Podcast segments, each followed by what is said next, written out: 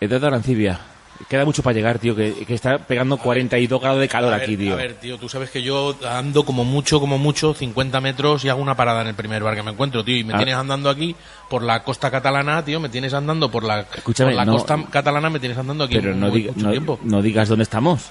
Bueno, pues vamos a ver, la costa catalana Pero- es muy pero amplia, no no, voy a decir dónde vamos tampoco. No lo digas que nos confinan. Entonces, está por allí, ¿no? Donde la casa de... Sí, sí, sí. David, está es- un poco, David Tromax en su casa está un poco más adelante. Venga, vamos allá. Si no hacemos una parada, ¿eh? En el primer bar. No te preocupes, no te preocupes. Oye, eh, se escucha, se escucha bien, ¿no? Eh, Yo lo estoy escuchando. Oye, eh, ¿qué te iba a comentar? Hay que conectar con Pablo Forcén. Pablo, pero lo llamamos por teléfono. O con un walkie-talkie que tengo aquí. Yo que tú quieras. Tecnología MSX, y tú me lo has dicho. Bueno, a ver, los, los MSX se usaban también para canales de radio aficionado. Macho, tío, tienes MSX hasta para hablar inalámbricamente con Pablo Forcén. Sí, sí. Bueno, ahora mismo aquí no lo tengo porque estamos en medio de la calle, pero sí que hay posibilidades. De momento vamos a usar un walkie-talkie. Vale, vale. Pablo Forcén. Y eh, estaba pitando mi 664, ¿qué pasa, tío? No me- no- ¡Hostia puta! Pero en serio, Yeah. ¿estás conectado desde un CPC o qué? Sí, sí, un CPC 664, tío, aquí estoy, tío. De repente se ha puesto a pitar y digo, hostia, me están llamando. Incom chat del que mando el mando, tío. ¿Qué pasa, colegas? Estoy flipando. Ni la actualización de Windows, macho. Increíble, ¿para qué queremos ordenadores modernos si lo tenemos todo hecho con los antiguos? Sí, tío. A mí lo que, a mí lo que me está dando mucha envidia, eh, Pablo, que seguro que está en su casa con el aire acondicionado fresquito y aquí pasando un calor que flipas. Sí, pero aquí, eh, aquí mira la playa, mira que, mira que, mira que. Qué mira lo que maravilla, se ve, qué mira maravilla. qué- Qué Joder, paisaje. La distancia de seguridad, señora, por favor. Señor Pablo Forcén, ¿qué tal estamos? Pues nada, aquí estoy en casita, como tú bien dices, con el aire acondicionado, con mi 664 delante y la verdad que cuando me enteré del invitado estrella que teníamos esta noche, no pude resistirme a participar, colegas, porque es un tipo al que realmente sigo, admiro y bueno, estoy un poco triste desde que bajó la actividad en su canal, la verdad. Sí, sí, eso me ha comentado antes, no sé por qué. Bueno, luego, luego que me Bueno, lo cuente, vamos, ¿no? vamos a llegar a su casa, le tocamos el timbre y... Sí, tío. Entonces, ¿Queda mucho o qué? No, no, que, es ahí mismo, ahí delante. Oye, ¿y las pilas de esto duran mucho o no? Porque yo creo estar todo el rato hablando con Pablo Forcén y, no- y que no se me corte. Sí, no te preocupes. eh, tengo un saco de pilas que usaba para la Game Gear y Ah. lo- nos va a llegar. Eh, eh, eh, vale, vale, me gusta, me gusta. Vale, mira, ese ahí delante. Toca, toca si quieres. Ahí. Ese, ese timbre. ¿Este? Sí. Vamos a ver. Esto- Cuidado con el perro, eh, cuidado con el perro. Uy, eh, escucha un momento, esto lo han puesto así un poco en plan... Escucha, está aislado del mundo, ¿eh? eh, bueno, tiene su medida. Espera, espera, hay hay una puerta ahí, espera un momento. Esto es automático y todo, macho. Esto es tecnología, también MSX, seguro. Coño, ¿ese es Tromax? Espera, Lo veo por ahí, ¿eh? Tócale, tócale primero ahí. Oye, En el pare- timbre. parece que lleva ahí un, un traje de astronauta, macho. Señor Tromax. Hola, ¿qué tal? ¿Y qué pasa? Bu- bueno, Pues nada, ¿qué tal estás por aquí? bien, pues pasando mucho calor. Mucho calor, mucho calor. Nos ha costado, llevamos andando, por, hemos aparcado el coche creyendo que estábamos cerca y llevamos andando cerca de 16 kilómetros. Y yo digo, bueno, como vamos a ir a ver a, a David Tromax, vamos a andar un rato, que él es famoso por esos recorridos tan largos que hace, así que vamos a andar un rato y le hacemos honor. Pero ha sido demasiado aquí con el calor que hace. ¿Cómo estás, amigo David? Pues pasando calor como vosotros. Hombre, pero escúchame, te veo como una vitrina ahí, como un traje espacial. ¿Qué pasa? Que el coronavirus por ahí no entra ni de coña, ¿eh? Tendrás aire acondicionado, supongo, y, y a menos una horchata. O aquí, en- aquí, aquí- Ah, horchata, sí, eh, aire, aire acondicionado no, es ventilado. No hay aire acondicionado, sí ventilador. Pero vale, pues aire acondicionado y horchata. sí. Horchata y unos fartón, sí puede ser. Vamos para adentro, vamos para adentro, tío. que hace- me Vamos, muero vamos calor, para ¿eh?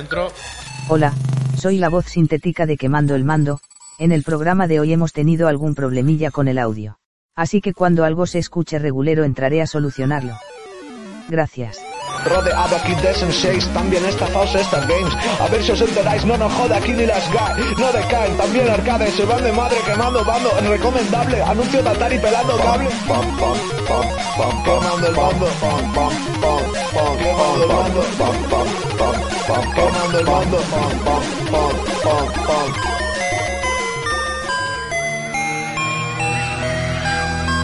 Així comença Cremant els controladors.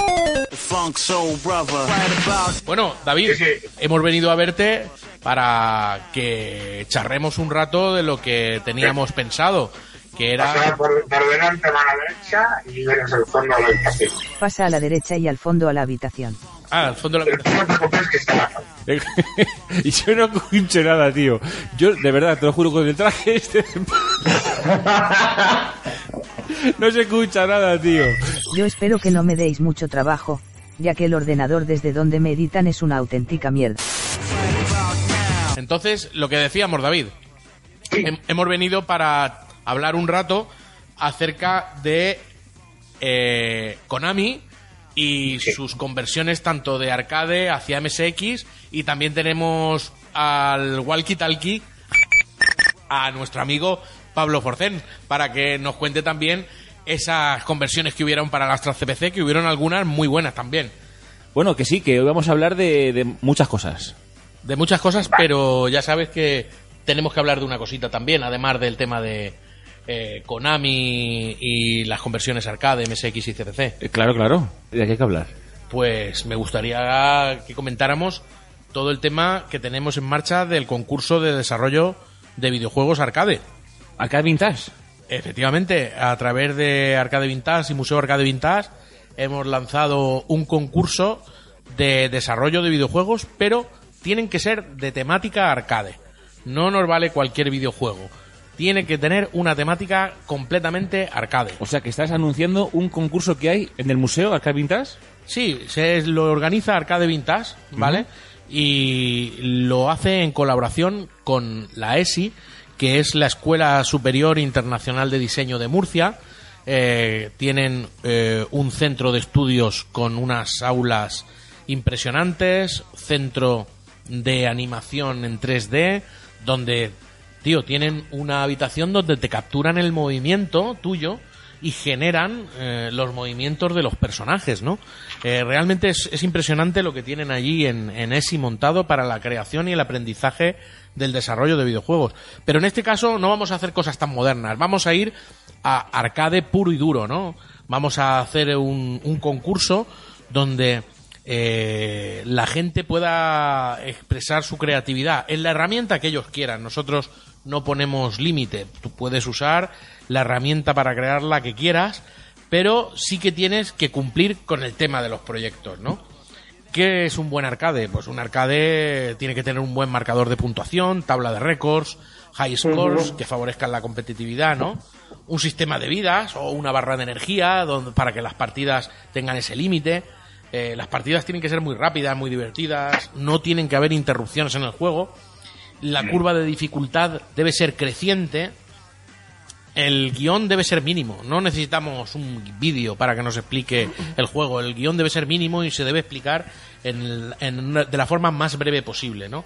Así que esperamos que todo el mundo que quiera participar eh, pueda hacerlo, ¿vale? Cualquier residente en España tiene permiso para, para apuntarse a este concurso, ¿verdad?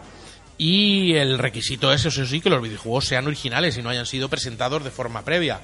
¿Qué quiere decir esto? Que si tú en tu casa has estado desarrollando un videojuego y no ha visto la luz, no ha visto redes sociales, ni se han visto imágenes ni gameplays, pues puedes continuar ese videojuego y presentarlo al concurso. Ahora bien, si ya lo has enseñado en redes sociales y ya lo has presentado, pues no nos vale. Queremos juegos completamente originales, ¿vale? Es prácticamente el único requisito mm, iré dando alguna pincelada más, ¿vale? Del concurso, como por ejemplo que eh, los videojuegos eh, deberán ser eh, funcionales en un ordenador PC con Windows, eh, pero no un ordenador con Windows con una tarjeta gráfica de 16 gigas. No, no, queremos que sea un juego eh, Super VGA, normal y corriente, ¿vale? Una resolución máxima, máxima de 1024 x 768.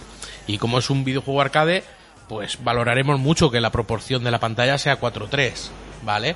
Sea una pantalla cuadradita, como la de arcade de toda la vida, no un 16.9 ni panorámica. Madre de mía, hoy, hoy Eduardo Arancibia ha cogido fuerza hoy, ¿eh? No, no, pero ha descrito y siempre lo hace porque ya hemos estado en algún otro concurso entregando algún premio arcade y tal, pero es que Edu ha descrito perfectamente eh, todas y cada una de las características que ha de tener un videojuego arcade. ¿eh? Ya La ves. esencia del arcade es lo que ha descrito Eduardo Arancibia ahora mismo. Totalmente, ¿eh? hasta, hasta el 4,3, ¿eh? El 4.3. Sí, sí, sí.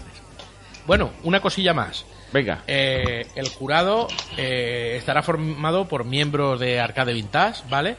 Y desarrolladores de videojuegos conocidos y otras personas con experiencia en el sector del videojuego.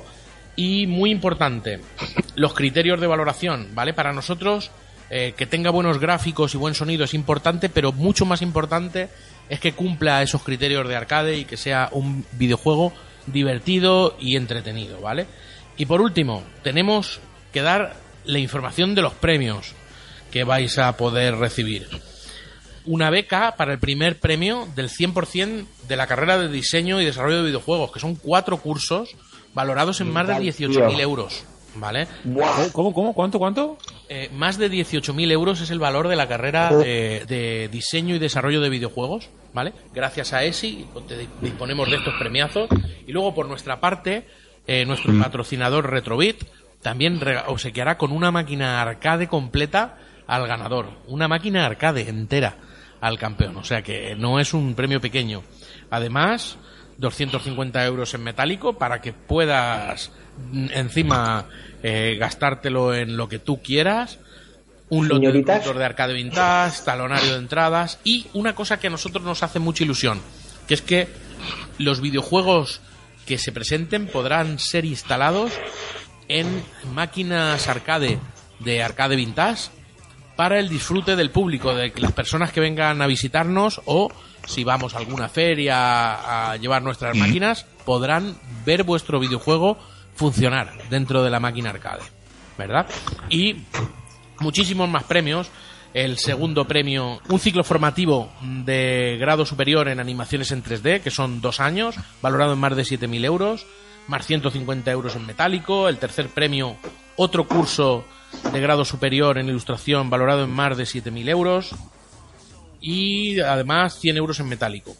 Así que tenemos hasta el 1 de octubre, Ah, es el ah, plazo en el que empezaremos a recibir proyectos, ¿vale? Pero eso no quiere decir que sea el límite. Eh, a partir del 1 de octubre hasta el 17 de abril de 2021 podéis enviar vuestros videojuegos. Lo que pasa es que el 1 de octubre es el plazo en el que empezaremos a, a permitir recibirlos. Si de todas maneras, antes del 1 de octubre, eh, os queréis apuntar, que es lo lógico, que la gente ya se está apuntando, eh, ya podéis hacernos llegar vuestras capturas de pantalla, nos podéis hacer llegar los títulos, los eh, el tema y el, una pequeña descripción de vuestro videojuego y lo iremos publicando en redes sociales, ¿vale? Así que, en fin, eh, mucho ánimo, arcadianos. Espero que nos deis un buen nivel de videojuegos y que sobre todo lo paséis muy muy bien desarrollándolo y aprendamos todos mucho. Así que adelante con el primer concurso nacional de videojuegos arcade.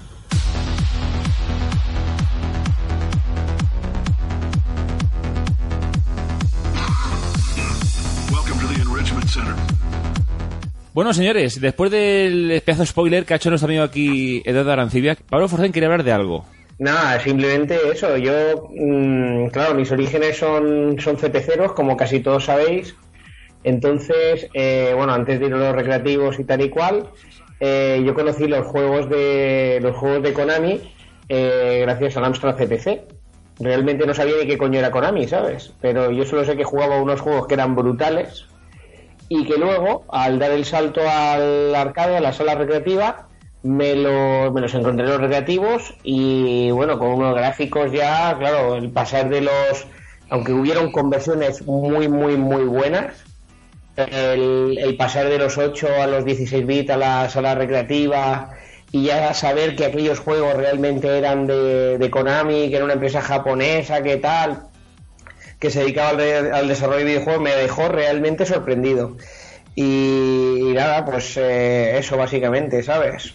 La historia de Konami abarca eh, muy de cerca eh, el mundo arcade y el MSX, pero efectivamente Commodore, Amstrad, Spectrum y muchos otros micros eh, tuvieron grandísimas conversiones. Ah, pero no solamente ellos, sino también ColecoVision, Atari, Vectrex. eh, cuentan con versiones de los videojuegos de Konami muy destacables, ¿no? Eh, Yo uno que destaco mucho, que hace poquito lo vi, que no lo conocía, es de Atari 8 bits, el Frogger, que está de maravilla para Atari 8 bits, ¿eh? es precioso. El Atari 8 bits hay conversiones brutales. Pero antes de entrar en, en materia de videojuegos, David, ¿puedes contarnos un poco tu relación casi personal con, con Konami? A ver, yo, mm, ¿cómo podía contarte? Yo en mi vida, de pequeño, jamás llegué a tener un cartucho de MSX, no tuve nada.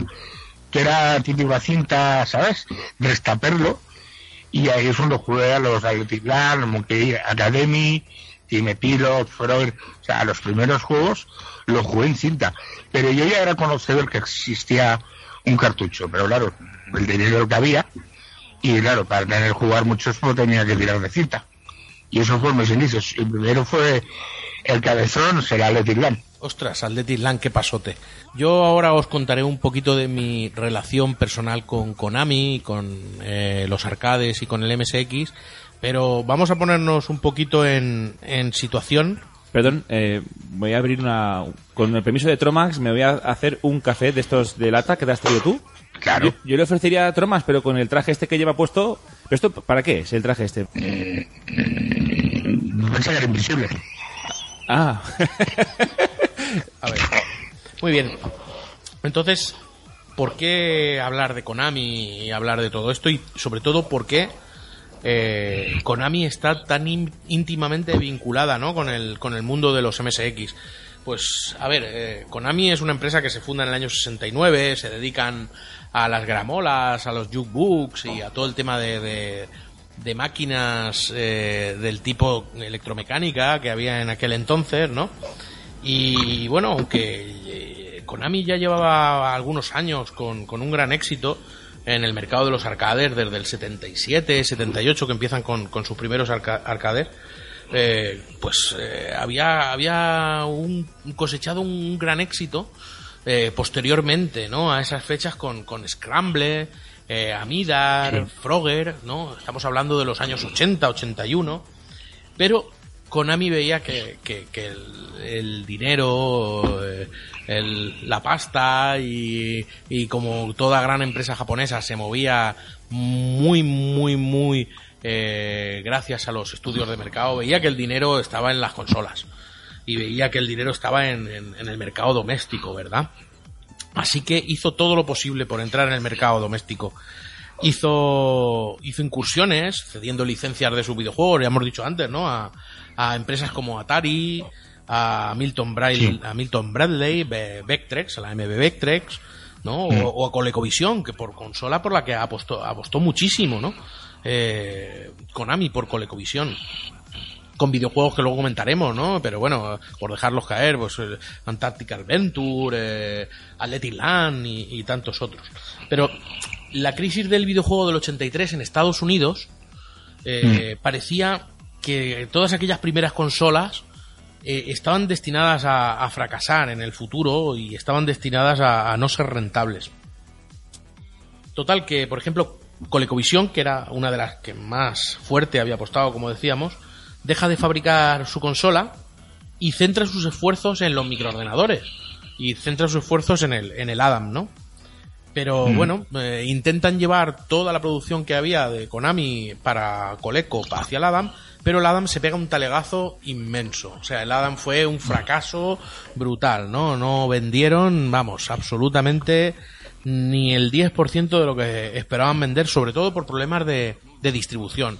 Lo típico, ¿no? Lo que les ha pasado a todos. No estuvo para las navidades, no estuvo para las fechas oportunas. Y, y total, que Coleco al final, además vio que la industria del juguete le estaba dando más dinero que la industria del- de las de las videoconsolas y de la electrónica, ¿no? Eh, Apostó fuerte por, por las muñecas estas Cabbage Patch Kids, las muñecas repollo, y, y empezó a meterse con las muñecas repollo y, y le dio más dinero, todo, con lo cual Coleco abandonó todo, todo el tema este. Pero bueno, a rey muerto, rey puesto, ¿no? Y entonces, ¿qué ocurre? Pues llega Sony, que Sony sí que se lo veía que el mercado del videojuego tenía que ser suyo, ¿no? Sony todavía ni, ni- ni remotamente pensaba en una consola y Sony, No, no. el mercado de Sony era eh, apoyar el MSX a ultranza, ¿no? Y realmente eh, ve que Sony ve que iba a hacer falta que cuando se lanzase cuando se lanzase el MSX iba a tener que tener un catálogo de juegos como hacen hoy en día, ¿no? Todas las empresas, ¿verdad?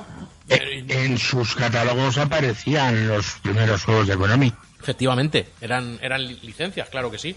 Eran licencias de Konami vendidas a Sony y para que cuando tú fueras y, y como Pablo Forcén, que tenía su Hitbit, se iba y tú ibas y te comprabas tu Hitbit y ya te llevabas un cartuchito.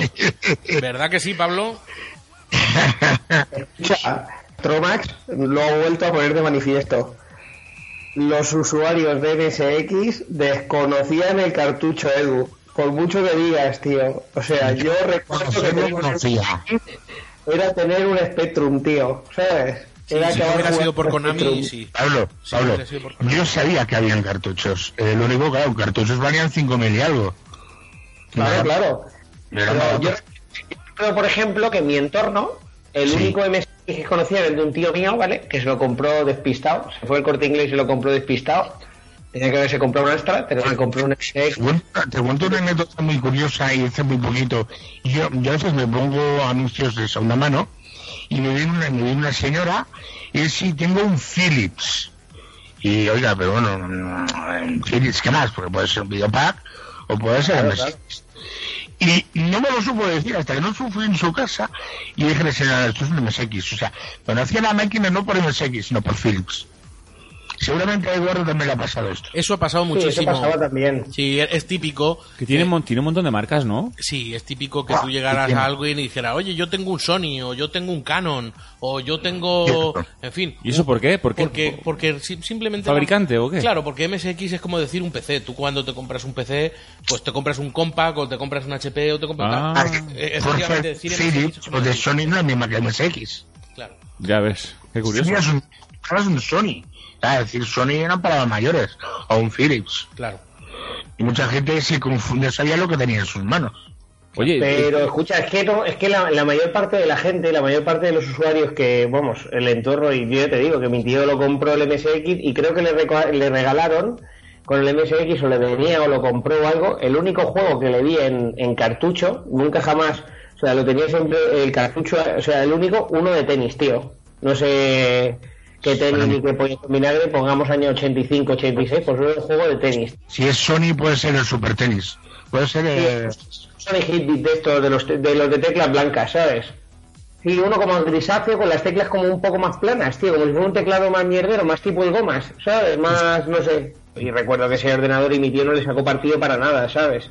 Porque, ¿sabes? Tú se estuvo Ah, fue- haberse comprado. Fue mi primer MSX de 16K. Claro, con eso no, no hacía nada. Eso sí que quería yo destacarlo y que no se nos olvide, tío. Estamos ante nosotros, eh, tenemos con nosotros hoy al, al- al único propietario, tío, de la, de la fusión flamenco flamenco sushi, de ese dragón fabuloso, ¿eh, Tromas? Sí. Un MSX Drag. oye, yo, que yo- te yo- cuente, Mike, Oye, el, yo- el- el dragón, el dragón que tiene, que tiene Tromax. Eso sí que es un MSX pata negra auténtico, ¿eh? de Extremadura, tío. Sí. Eduardo Arancibia, tú me dijiste que tenía aquí magra buena, ¿no? ¿Qué, qué es eso que, qué es eso que tienes ahí expuesto ahí, David? Ese, ese pedazo, ¿es el, ¿es el dragón? ¿El dragón? Sí, lo tengo, lo tengo ahí en. Bueno, lo tengo ahí en la estantería. Lo tiene ahí colgado. Oye, enséñanos tu material, pero aquí tú tienes buena, buenas cosillas, ¿eh? Sí, bueno, tengo como unos 15 estanterías, 15, 16. Ahí verás unos 50 y algo de ordenadores o videoconsolas. Vaya tela, macho. ¿Qué, O sea, qué- está forrada la pared. Vaya tela, si aquí ya no cabe nada. Está tope esto. No, porque no había más el armario, tuve que buscar otro sitio. Y el sitio es la pared, no había otra. Vaya tela, macho. Increíble. No sé para tener un chalet que me gustaría a mí. Fan total de, de- de la microinformática, ¿no? De todos los cacharros. Sí, todo lo que son 8 y 16 bits, tanto microordenadores o ordenadores, son como queremos llamarlo, y videoconsolas. No me tomo el tema porque si no Bueno, y de, me y, echaría casa. y de, y de consolas que, que... ¿Por qué te decantas? ¿Por Sega o por Nintendo? No, por así- Una de las dos, pues yo no, yo no las viví su día. Me pareció escuchar que le gusta Nintendo. Mm, Es que no las viví. O sea, en mi vida to- toqué en mis manos una NES, o una Super NES, o un, o una Saturn, no, nunca los toqué. Qué Pues tenía Amiga y Atari, ¿para qué las quería? Vaya tela.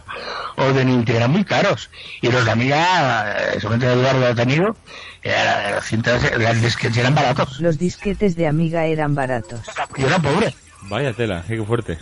Bueno, yo me voy a volver a traer el tema Konami, ¿eh? Porque Ostras. Yo estoy, con- yo estoy, eh, yo para mí, yo para mí Konami, Oye, a mí, es- un- un- para mí un- es, es- es agua bendita. Yo iría al salón, porque aquí, en- en esta habitación, aquí, uf, aquí hace mucho calor, ¿eh? Aquí no hay aire, ¿eh?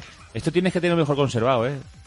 Pero Max, esto... Bueno, esto- no ventilador. No Este, este ventilador, este ventilador tira ácido, pasa que como llevas el traje ese puesto no te das cuenta, pero yo estoy aquí flipando del calor. Va- Vamos para abajo, por favor, por favor. Uf. Bueno. Y, y otra chata, por favor, otra chatita. Otra chatita. Y... Venga a la nevera, que la en el salón, no, Ahí, espera que quieras. vamos, aquí, aquí como sea casa. que tropa es un brazo de gitano de esos de los que pone fotos que se me hace la boca agua cada vez que lo veo, macho. Hostia, ¿verdad? Tú me- Me- me- me- No, no, no pares de seguirme, ¿eh? Tropa. Hombre, yo... Ya habrás visto esta tortilla de cachofas, ¿no? También viste mi tortilla de alcachofa. Pedazo de tortilla, colegio, ¿eso de queda de 20 huevos o qué, tío? Sí, cuatro, eran de cuatro, no eran muy Ah, grandes. hostia, parecía, pues parecía más grande, eh, tío, parecía más grande ahí, tío. Que, que explique, que explique. ¿Estás grabando, no? ¿Estás grabando eso? Sí, vamos al, vamos al ¿Está, tema. está- porque- está grabando eso o no? Está grabando bien, ¿no? Sí, sí. Vamos a ver. Bueno, eh, volviendo al tema Venga, de Konami. vamos. Bueno, ostras, estos, estos juegos de, de, de Konami, de los que estábamos hablando, pues Sí. fíjate que son de 8K, de 16K y de 32K. Son juegos que apenas pesaban, ¿no? Entonces, ¿qué ocurre? Que como eran tan ligeritos, se podían meter en una cinta. Entonces, yo me acuerdo de ir a- aquí a- eh, en mi pueblo a Fonía 2, ¿eh? que me vendía las cintas a 350 pesetas y me las vendía con los juegos de Konami. Y yo iba y, y luego me, me aprendí, porque un vecino mío que tenía el centro de reconocimiento de conductores, tenía un MSX para hacer los reconocimientos médicos aquí en Elda. Y entonces yo bajaba, a, le- desconectábamos de la máquina de reconocimiento médico y ahí como tenía un Spectra Video que permitía eh, meter los cartuchos con el, con el MSX encendido nunca se estropeaba. Porque luego Era un psicotécnico, ¿no? Un beso de, de... Para la derecha izquierda, ¿no? Claro, no para hacer el ¿no? psicotécnico lo tenía y Yo resulta que...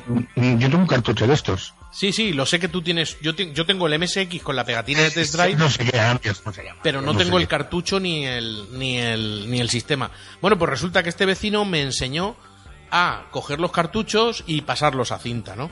Entonces, gracias a eso pude disfrutar de, de casi todo el catálogo de Claro, Konami. es que- es que los cartuchos eran muy caros, eh, Eduardo, eran, yo te digo, 5.000 eran, o eran más. carísimos.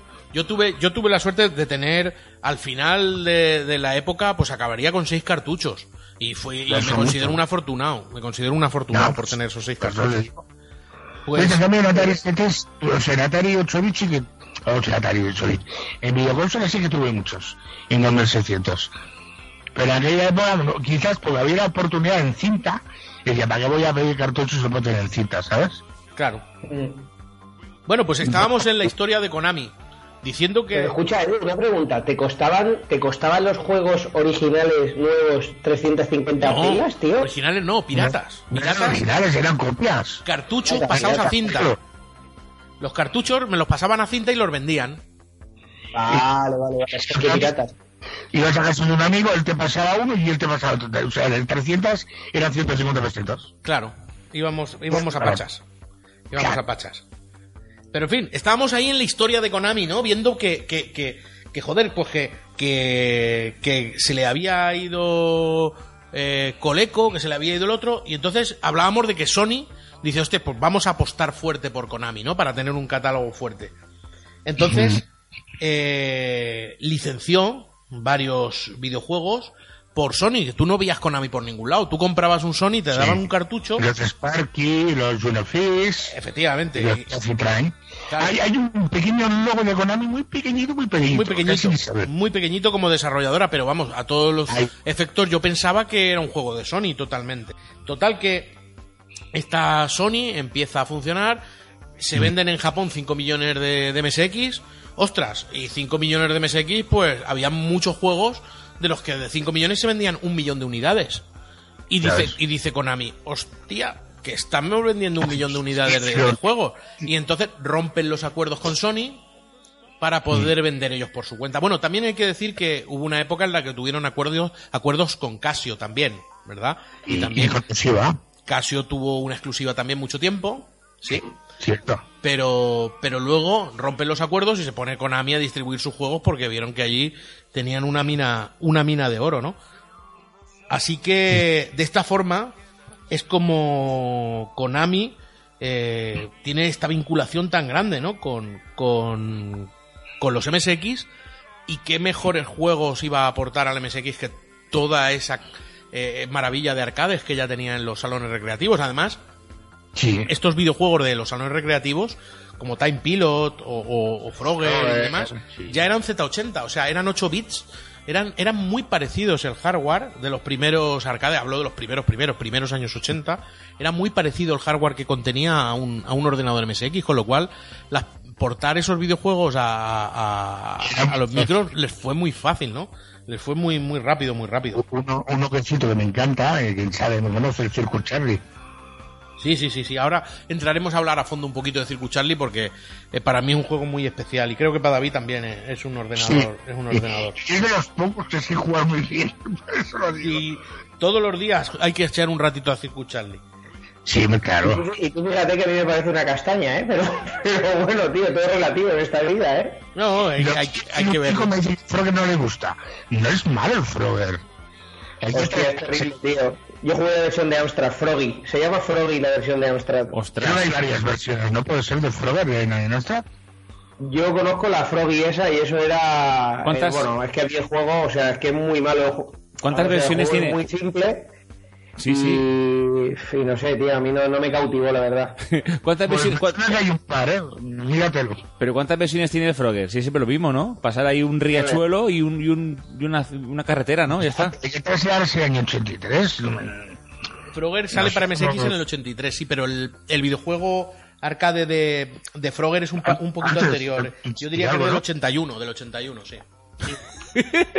Madre mía, del año 81, 40 años casi. Vale, que ahora lo ve un crío y dice, pero una mierda, ¿no? Vale, sí. Y yo te digo una cosa, para mí Frogger, la versión de MSX no es la mejor. A ¿No? mí la versión de Dragon 32 me gusta más que la de MSX. Mm, La veo más, aunque los píxeles son más grandes, lógicamente, pero no sé, tiene algo de que te lo veo tan retro y, y tan fluido el juego, Joder, me gusta. Para, para Dragon, he jugado, ¿eh? Es chula, es chula, la versión de Dragon es chula. Me gusta más eh, en Atari 8 bits.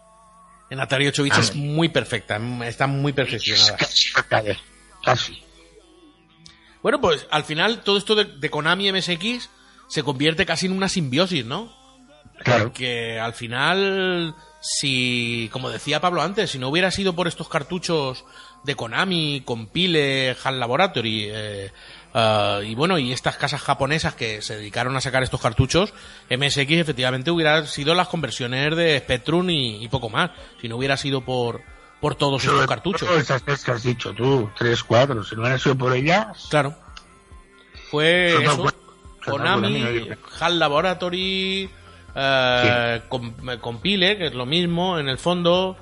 Y, y bueno, Sí. me estoy dejando unas cuantas, ¿no? Pero, pero bueno, eh, lo importante, bueno, Capcom, eh, o sea, Namco. hizo, hizo, eh, hizo algunas de eh, Galaxia, Sí. eh, Galaxia todos estos, muy, muy arcadianos, ¿eh? sí. Bueno, lo, Ah, lo cierto es que no solamente fue Konami, ¿no? Sino que muchas otras como Taito, Capcom, Namco, eh, estuvieron muy vinculadas, muy vinculadas al MSX estos primeros años, hasta, hasta que llega a quién, pues hasta que llega Nintendo.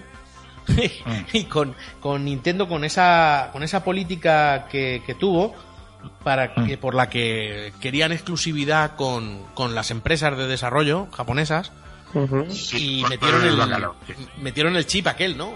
Aquel chip eh, para que eh, ¿No? solo funcionaran los juegos que ellos mismos fabricaban en, en su consola NES, ¿no? Eh, luego al final supieron romper, pero en aquella época eh, la historia era que, que todos los cartuchos que se fabricaban eh, para las consolas de Nintendo las tenían que fabricar ellos. Y por eso llegaron al acuerdo de, de exclusividad con ciertas empresas y de no fabricar más de cinco videojuegos al año. No sé si esa historia os la sabía ahí de Nintendo, que, Ni idea, macho. que, eh, llegaron a un acuerdo con con, eh, con todas las empresas, con Square, con Sí, Konami ya, ya lo comentaste una vez, ¿eh? Sí, sí, de no fabricar más de cinco videojuegos al año, con lo cual Sí, pero luego bloqueaban. No, no, sí, es muy fácil. Luego cogían, se ponían una marca B, otro nombre, y sacaban cinco juegos más. Sí, sí, por eso habían tantísimo, tantísimos eh, eh, eh, empresas que tuvieron que dejar de trabajar para MSX en Japón. eh, y, y además cada vez más, ¿no? Cada vez más eh, les fueron apretando hasta eso, pues hasta los años 89-90, que pidieron casi, casi una exclusividad, ¿no? Y, y bueno, y, oye, David, ¿y cuál es el primer Konami que cae en tus manos? Ya te lo he dicho, el Athletic Land. El Fue mi primer juego para Konami. Y te digo, no, le tengo un cierto cariño, por supuesto. Pues lo llamo el cabezón, pues el niño cabezón, que tenía que ir pasando pruebas. Que ahora juegos son mi mano, en su época era bueno, ahora ya no. Ahora es, de seguida me, me dan, ¿no? Pero de todo tenía bastante, bastante habilidad. Un juego muy muy muy divertido vale y aunque al principio la dificultad era más o menos eh, fácil. fácil, era más o menos una dificultad muy sencillita pero pero eh, se iba se iba poniendo más complejo no Eh, si vosotros os acordáis de Athletic Land eh, el primero el primer Athletic Land fue lanzado exclusiva en exclusiva para MSX no es un niño que en teoría va por el va por el parque eh, saltando y eh, esperando los tiempos donde hay también avispas, donde hay, bueno, mm, cosas que se encuentran por el camino. obstáculos, ¿no? Hay trampas, hay varios bichejos también, ¿no? Tipo arañas. Creo que también hay pirañas, ¿puede ser? ¿Me suena? Sí, hay alguna araña también que baja, alguna algún bicho y tal. Sí, bichos, sí, bichos, sí, Sí, concretamente sí, bichos. son bichos de todo tipo. Total que, que este juego además tiene una historia muy, muy graciosa, que es el tema de, de que una vez que, que salió para, eh, para Colecovisión, pero para Colecovisión salió como Cabbage Patch Kiss, eh, que es el juego de las muñecas de pollo. Salió Land.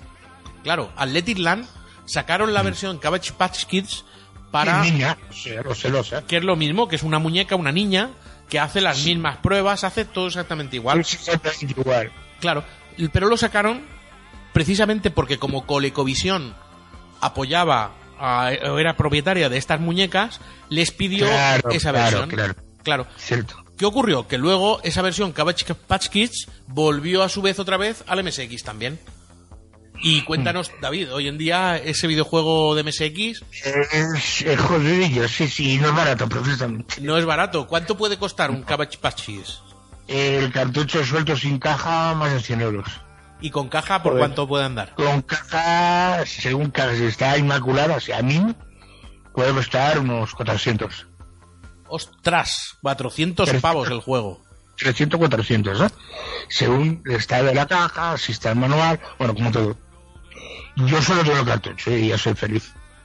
Yo recuerdo pasar por la puerta de Amati Núñez, aquí en Elda, ¿eh? en mi pueblo, Mm. pasar por la puerta de Amati Núñez y tenían una tele grandísima, con recuerdo que con un Sony y el Athletic Land, sabes que tiene un, una track mode, tiene una pantalla en la que va jugando solo, ¿no? Sí, y yo me sí, iba sí. A, la, a la puerta de, la- al escaparate a mirar el Athletic Land antes de tener el MSX incluso, ¿eh? Te hablo de que yo tendría No, eso, nueve años entrada, ¿no? En, el, en la vitrina, ¿no? en la vitrina y me iba a mirar el Athletic Land y decía, ostras, qué guapo. Ah, O sea, yo tenía un Atari claro. 2600 Ya ves. y, y claro, mm, lo más que había era un Pitfall.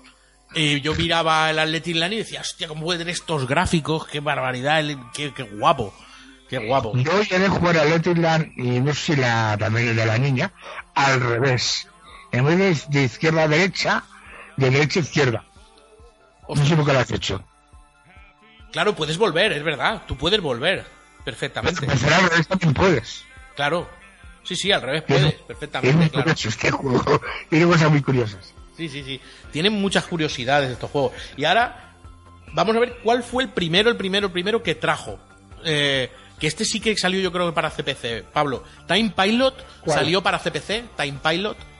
Time Pilot, te lo digo ya porque tengo aquí puesta la página de, de CPC Power. Time Pilot no está aquí, tío. No, no está, Ah, tío. no, pues fíjate, Time ver, Pilot fue un exitazo. como otro nombre, pero como Time Pilot no ha salido El Time. Pilot, el típico juego, ¿no? Que, eh, tú llevabas para empezar en la máquina arcade, empiezas Sí, en llevando, estaba. llevando en 1910, ¿no? Con esos biplanos ahí que, va, hostia, este juego es que para mí, claro, que fue prácticamente uno de los primeros arcades que yo toqué, ¿no?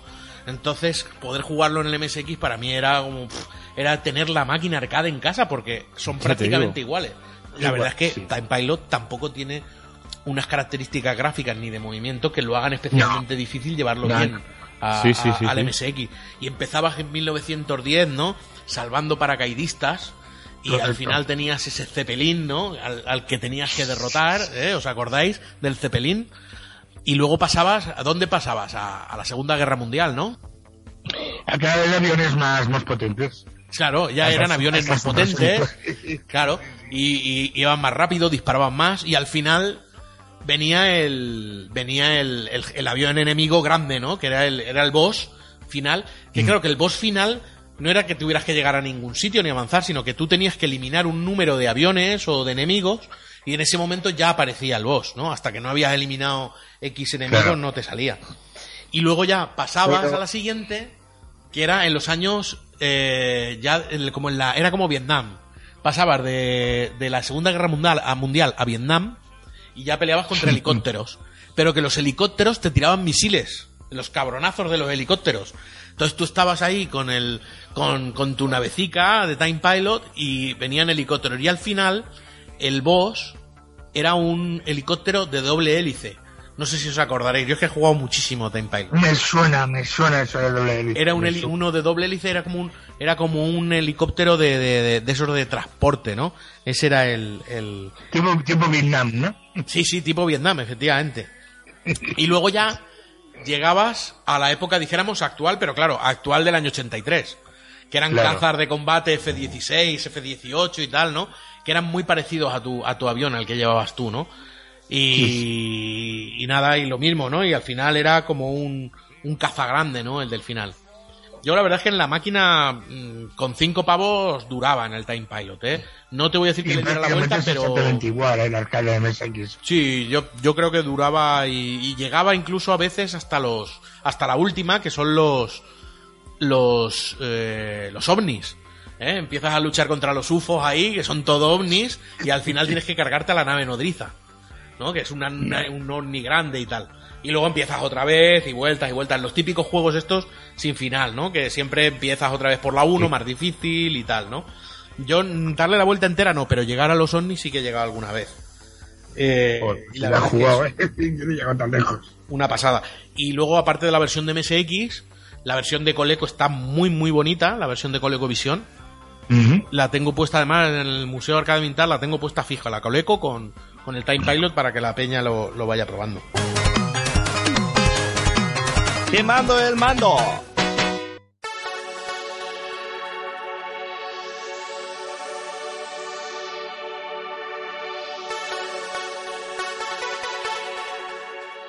Señor Tromax, ¿no tendrás por aquí, no sé, una terraza o algo? Aquí es que está cerrada Tengo aquí. una terraza porque- por delante y un patio trasero. Creo que mejor al aire libre, ¿no? Porque estar aquí cerrado, no, no sé, no es muy recomendado, ¿no? ¿O qué? Y encima tiene la, la playa Tiro Piedra, ¿sabes? Que está aquí, estamos aquí porque queremos. Aquí corre bien, está techado y todo, ¿eh? O sea que se- bien, bien, bien, vea. bien. Ahora, pues venga, vamos. Ya podéis continuar con Hala, vuestro... se- seguimos. ¿Cuál toca ahora de Oye, Konami? oye, Eduardo, hoy, hoy llevas carrerilla, ¿eh? Huevo macho. Va, va, full. No, yo, yo quiero que me aclare lo del pingüinito. ¿Por qué los del MSX, tío, tenéis tanto cariño al juego del pingüino que es rematadamente malo, tío? El ¿Qué juego del pingüino. Es majestad. Vamos a hablar del juego del pingüino, ya que lo tenemos por aquí. Oye, yo pienso igual que Forcen, ¿eh? Pero el pingüino, El es pingüino pasada. ese estaba en- en Nintendo NES. Efectivamente. Ese que patinaba, ese que patinaba Sí, ahí, sí, sí, saltaba cierto. grietas. De hecho, de hecho, Sí, sí. El juego original no es de MSX, el del pingüino. El pingüino salió para Colecovisión, Huevos. en primer lugar. Pero en Colecovisión eh, no salían ni gambas ni focas, ¿vale? En Colecovisión era el recorrido igual, igual, igual, igual, ¿vale? La música un poquitín peor, yo le noto alguna voz menos, ¿vale? Aunque es PSG puro y duro, el original, ¿vale? Pero yo le noto alguna voz menos al Coleco. Y aparte, eso, no salen gambas como premios, ni focas, ni focas, ¿vale? Eh, por lo demás es prácticamente igual. Pero la velocidad que puedes conseguir con el pingüino, el scroll que consigue Sí. el pingüino, vosotros pensar que, a ver, ¿qué juego de, de, de carreras de coches tiene el scroll que tiene el pingüino hacia adelante, ¿no? Es, es una No es, es que es en realidad un gran juego de carreras el pingüino, ¿no? Eh, yo no y lo muchas veces se confunde la Antártida Adventure con el Plane Adventure. Claro, claro. El Antarctic Adventure es simplemente un juego de carreras. Amigo. Claro. Sin embargo, No, pero es que, te digo que se ve el pingüino por detrás, que se ve el lomo del pingüino y el pingüino va saltando agujeros y, y grietas y mierdas. eso es, y cogiendo gambas y focas y cosas. Y coge sardinas tiene una máquina del millón para, para apostar y puede ir al, al cielo. Sinceramente creo que lo tenéis sobrevalorado, ¿eh? porque eso es de, de Konami de lo más caca que hay. O sea, yo habiendo juegos como, por ejemplo, no Metal sé, Gear, el, Grisor, el por Metal, ejemplo, Metal Gear. ¿sabes? Grisor es... eh, El Grisor, ¿eh?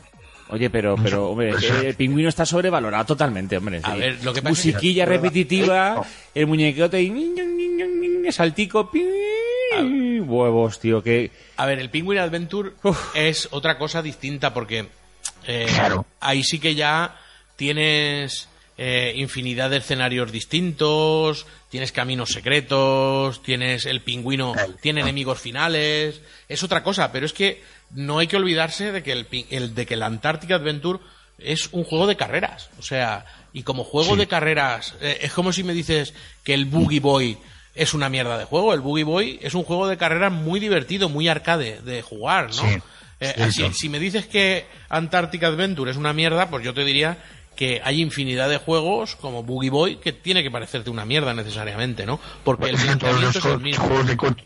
Claro. Todos los juegos de, de coches son una mierda. Claro, efectivamente. Son, es, un- es simplemente una manera diferente de ver un juego de coches con un gran movimiento y un gran scroll, ¿no? Como juegos de coches como tal, en MSX, para mí, eh, lo mejor o, lo- o de lo o de lo mejor es Hyper Rally. Hyper Rally, que es un, un juego en el que mm, eh, tienes una perspectiva eh, desde detrás, como, en fin, parecido a Antarctic Adventure, ¿vale? No es como, no es como Road Fighter que es desde arriba. Claro, no es como Road Fighter, que Road Fighter es desde arriba como si fuera Spy Hunter, ¿verdad? Como si fuera Ah, el típico Spy correcto. Hunter. Eh, en este caso, Hyper Rally es un juego original para MSX y no hay versión arcade del mismo. Sin embargo, yo descubrí en la Arcade Con de hace dos años que sí hay una, una versión arcade de Hyper Rally que me quedé alucinado. Y Para niños pequeños. para niños pequeños que la hizo el señor vi, Falgas. Hice una foto por ahí, yo una vez. Sí, el señor Falgas hizo una versión de Hyper Rally para niños pequeños en cochecitos de juguete. Y eh, me quedé flipado. Y no es demasiado antigua, es, es del 2000 y pico, ¿eh? 2000, Sí. 2000 y pico. Así que todavía dicen que hay máquinas de esas por ahí rondando y está sin eh, preservar el juego. Así que si alguien viera por casualidad, si alguno, alguien que me escuche, eh, Yo tengo en mi pueblo. lo viera, pues, pues eso, que comunique con nosotros. Acaba de decir, Bueno. a Tromas acaba de decir algo, no, no le estás prestando atención. Estás tan encendido hablando que no... Yo sé que tiene- está aquí en la cúpula y refleja, no le se ve bien. A ver, díselo. ¿Qué decías, David? Que en mi pueblo hay un, un, un juego de estos.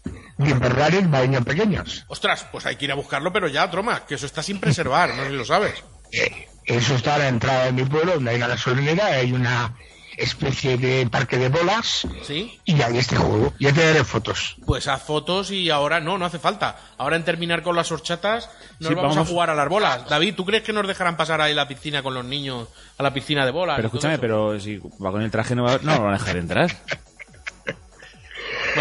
Se tendrá que Yo, quitar, yo no sé nada decir nada. se tendrá que quitar el traje. como Michael Jackson, con los niños.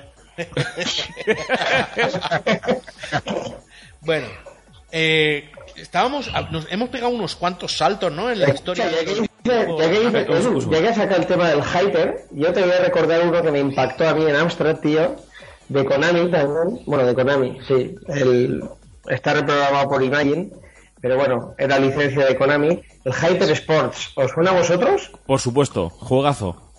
Interactor.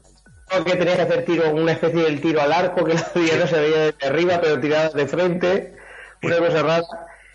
Y, tío, yo creo que ese era el track and field por excelencia que teníamos nosotros en el CPC, tío, porque no había otro juego así de... Bueno, estaba el de Decathlon también, pero el Hyper Sport este me tuvo realmente enganchado, tío. No sé si en MX, MSX tuvisteis también Hyper Sports. Ostras, que sí tuvimos, madre mía. Tuvimos, además, tuvimos las mejores conversiones, ¿verdad, David? De, de, de, Tres. de Hyper Sport. Hyper Sports 1, 2 y 3. Y luego, aparte Pero, de escucha, Hyper una pregunta, ¿Track and Field es también de Konami? Sí, sí, también. Sí, sí, también. También. Tuchos. Y Hyper Sport es como una continuación de Track and Field porque las pruebas son distintas. Es decir, en Hyper Sport tienes tiro con arco, tienes tiro al plato, tienes pruebas natación, tienes pruebas raras, tío. Son polideportivos, o sea, dentro de un pabellón, ¿vale? 100 metros libres, eh, altura, longitud, y el otro más bien de pruebas de saltos, de... ¿Cuál es el otro? El de bicicletas, ¿vale? Es otra historia, ¿vale? Siendo la misma, es otra Ajá. historia. Ajá, ajá. Es que Konami, la mitad de sus juegos son deportivos. Es que hablamos de Konami Tenis, Konami Ping Pong, eh, Hyper Olympic 1 y 2, que son el track and field que acabáis de mencionar. Luego los tres de Hyper Sports, el Konami Baseball, el Konami Fútbol, el Konami Boxing, el Konami Golf. Es que hay de Escuchad, Konami. una pregunta. so- hay ¿Y para hacer un programa programa hablando solo de los, de los de Konami de los de los deportivos. Dime, dime. Konami programaba eh, los videojuegos que hacía para MSX, es decir, porque el- el- ahora os comentaré el caso peculiar de Konami con Amstrad, ¿vale? Pero a lo largo de mi pregunta va por aquí, es decir, Konami era el que programaba directamente los juegos para MSX o Sí, se licenciaba y un tercero programaba, que era lo que ocurría en Amstrad, que no siempre era el mismo, ¿eh? Konami programaba, por eso las conversiones de Konami de Hyper Sports y tal son tan iguales a la máquina arcade. Ahí está. Claro. Es que el caso peculiar de Amstrad es que Konami eh, nunca jamás programó para Amstrad, es decir, ellos licenciaban, Eran eh, por por ejemplo, Perdóname que te diga, pero por eso tenía las versiones de mierda que tenía en el CPC. claro, claro, tío, yo, yo en el CPC veía en la pantalla de carga Konami tal y cual, pero ahí Konami eh, lo único que daba era, era la licencia, porque por ejemplo el Grisor era de Ocean, Daba la licencia a otra a terceros fuera de MSX. Daba la licencia a terceros fuera de MSX. curioso, ¿eh? Pero, pero, Eduardo, mm, son ports, no son, no son programados para eso. Mira los Nemesis, sí, los Nemesis, Nemesis está para Amstrad. Sí. Eh, el Nemesis no, no está mal del todo, pero si coges el Green Beret, de, el Green Beret da miedo, ¿sabes? Es terrorífico el Green Beret de CPC. Yo, el de CPC tiene un bug, no sé si lo conocéis vosotros, el famoso truco de los cuatro sprites. Es decir, tú tienes tu muñeco, es un sprite, y luego tienes los tres enemigos.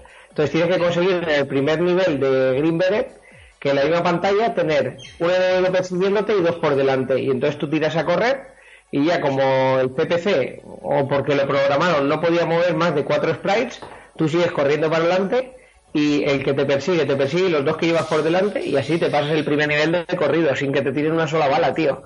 Porque la máquina, o el o cómo lo programaron, la máquina no daba para más o lo que sea, tío, pero el Green Beret de verdad que da miedo en el CPC, ¿eh? El Green Beret, lo único que es para mí decente es para Commodore, el único. El, el, de, el, de, el de MSX también es, es repul- es repulsivo. Sí, muy, mucho. No me gusta nada. Atención, falló en la memoria, pasamos a sonido MSX. Oye, una pregunta, ¿y Grisor? ¿Tenéis Grisor como tal en, en MSX o es contra? Grisor de arcade contra. Grisor de arcade y contra. Se lanzó para, para MSX2 directamente, para MSX1 no existe. No. Me gusta más incluso que MS7, MS7 digo. Sin problema lo digo, ¿eh? Me gusta más el Amstrad. El El MSX, tiene colores, es un- una, una fluidez de movimientos, o sea, es que es brutal, tío, el de CPC. Y lo programó Ocean, ¿eh?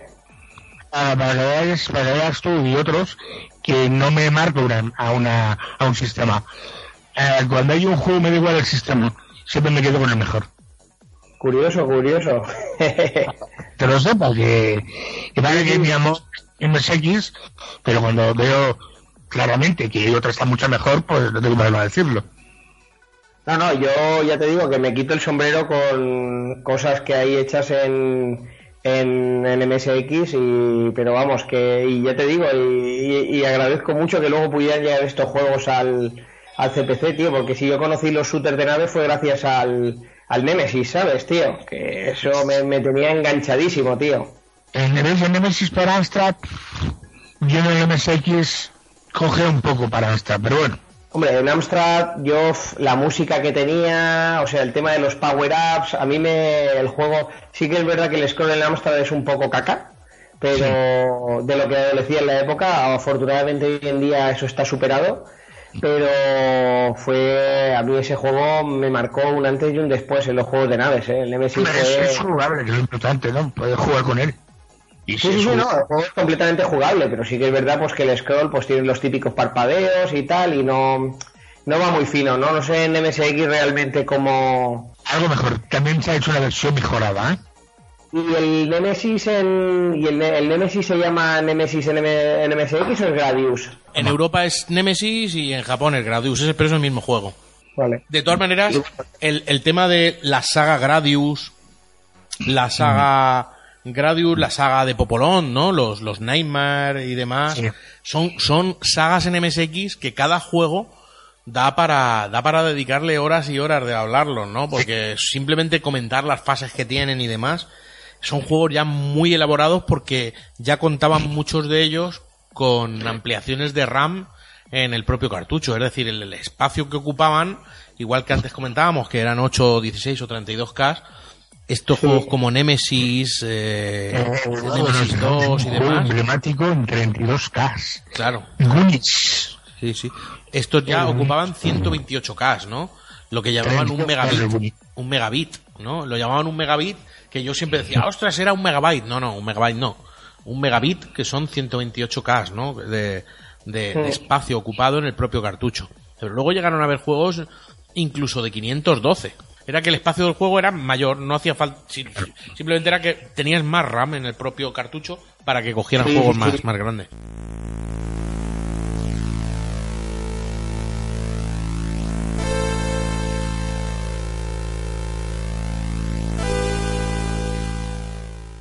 Pero escuchad estos juegos que iban tan dopados, que llevaban tanta RAM, porque la RAM era carísima en aquella época. Estos, estos juegos que llevaban esa, esa RAM y tal, y esas ROMs, Si tenías 10.000 pesetas, los comprabas. Ahí está. 10.000 calas. Con dos juegos te comprabas un Spectrum. Madre mía, qué barbaridad de, de gastar dinero. De esos juegos ya, no de aquella época ya más moderna, porque nos hemos ido al Contra y a los Nemesis del 86, 87 y tal.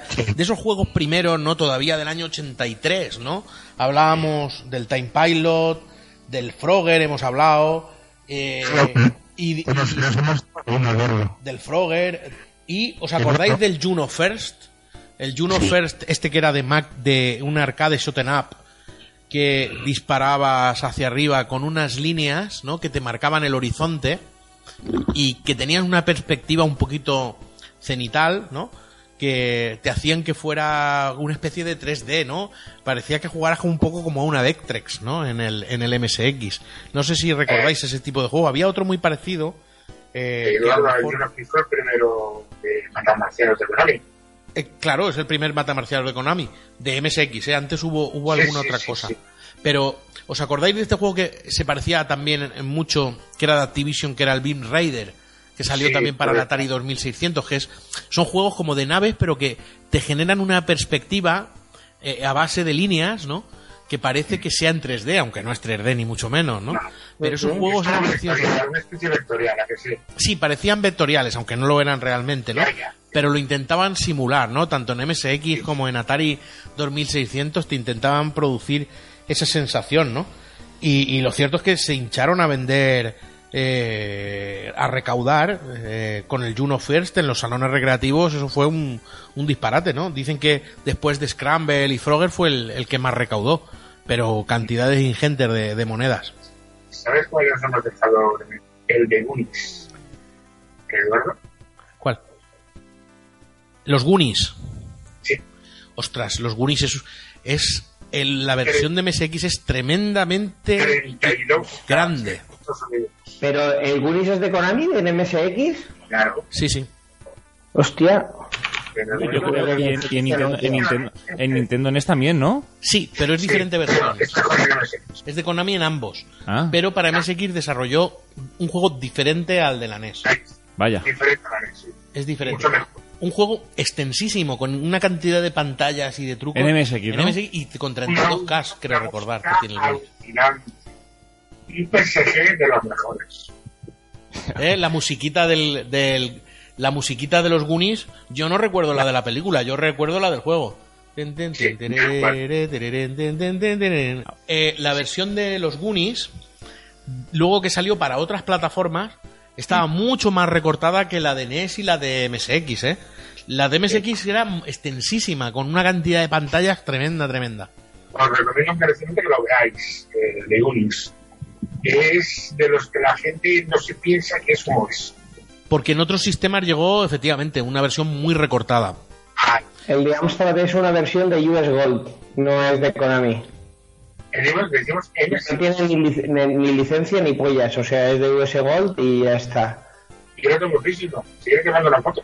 Tú estás hablando de otras versiones. Ya, ya, ya, ya, ya, no. En CPC En, en CPC, US World, o será Ocean, o será Imagine. no, que no tienen licencia de Konami, ¿sabes? Porque hay otros juegos que sí, que, que Konami, o sea, debe de ser otro juego completamente reprogramado y completamente distinto.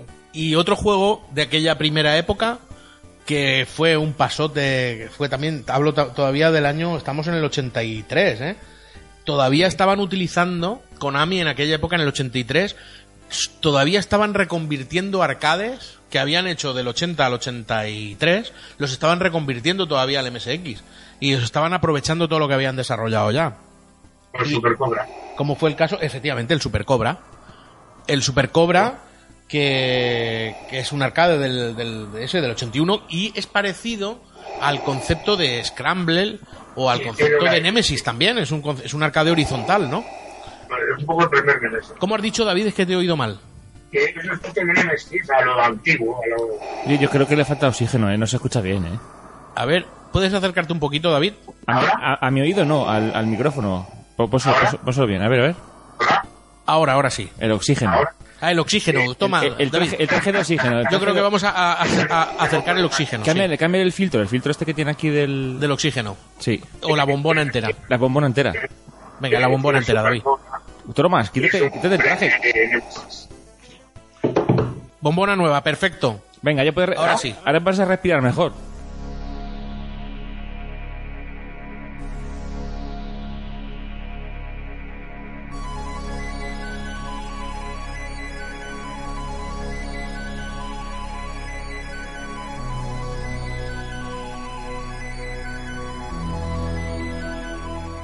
También hay que decir que, que el, que el Super Cobra tuvo una versión de Atari 2600 muy digna, ¿eh? Y luego con la revisión también. físico el cartucho para Atari. Para Atari. ¿Lo tienes? Claro. Chulísimo. A mí me, me gusta guapo. jugar a, la- a- a ese juego, casi juego muchas veces más en el Atari que en el MSX, porque en el MSX hay cosas mejores, pero el Atari es de lo mejorcito, ¿eh? Que se puede jugar en una 2600. Entonces, por Atari 2600 la gente se piensa, ah, una máquina muy vieja, tal. No, no es tan como la gente piensa. Hay que saber conocer bien la máquina. ¿Sabes quién sacó la, la versión arcade de, de, de Super Cobra? ¿Quién la vendió o quién la licenció? Stern, los del pinball. La, Hostia. la, la casa Sí, sí, Stern sí, era la que... Stern. Es que en aquella época, primeros de los 80, Stern, Gottlieb, eh, Williams y... Williams, sí, sí, sí. eran los, de los pinballs eran los que los que vendían juegos de otros porque claro eh, eh, Nintendo vendía sus propios juegos Atari vendía sus propios juegos pero Konami a quién se los iba a vender pues a los de los pinball para que hicieran su su negocio verdad también. Y de esta primera época del año 83 y tal pues ya van quedando menos no pero bueno uno sería el Crazy Train vale que también es una, una conversión del, del Locomotion, que también de una máquina que le licenció Konami a, a Century, que también os sonará, que es una casa de, de arcades, Century, es eh, el que sacó la versión del, del Locomotion y luego lo llevaron a los micros A los MSX lo llamaron el Crazy Train, ¿no? Y el Crazy Train es uno de estos que hablábamos al principio que se vendían bajo el sello de Sony. Bajo el sello, que tú no sabías casi si eran Konami, ¿no? Que tú pensabas que se los estabas comprando o que lo había desarrollado Sony. Y es el típico jueguecito, ese en el que es como un puzzle, vas girando las piezas del- de las vías del tren para que el tren no descarrile, ¿no? Y ir haciéndole eh, la- el caminito, ¿no? Y, y que dure lo más posible, ¿no? Sin que descarrile. Es, es un juego muy sencillo, muy sencillo, pero, pero a la vez muy, muy curioso. La verdad es que de esta época son todos juegos muy sencillos hasta, hasta casi hasta, hasta que llegamos al, al que para mí fue el primer cartucho que tuve. De verdad, porque además fue el primero que tuve porque me vino con el MSX. No, no por otra cosa, sino que, oye, ¿qué juego quiere el niño? Pues oiga, dele este. Y me llega el Circus Charlie. Y ahí sí que flipé. Yo creo que el Circus Charlie es el juego, no solamente el primero que tuve, sino que yo creo que es el juego que más horas le he echado en mi vida. Porque es que aún a día de hoy tienes cinco minutos y dices, hostia, ¿qué hago? ¿Qué me pongo? Hostia, me pon- me pongo Circus Charlie, que sé que va a ser una partida rápida, que voy a jugar a algo entretenido y que voy a intentar superarme en, en algo, ¿no? De lo que, de lo que tiene el juego. Decía el Circus Charlie, también salió para Casio. Correcto. Y fue la primera de, de Casio. Sí, es cierto. Es cierto. Y, y pues esto, el Circus Charlie, para mí, junto con otro de los primeros, y que no está en cita aún, pero que a mí me encantaba, que es, a ver si me acuerdo, pero tengo la punta de la lengua y no me sale. El Magical Tree. Ostras. Lo que pasa es que el Magical Tree no tuvo arcade, eso se desarrolló específicamente para MSX. Que es un personajillo que es un indio, ¿verdad, David?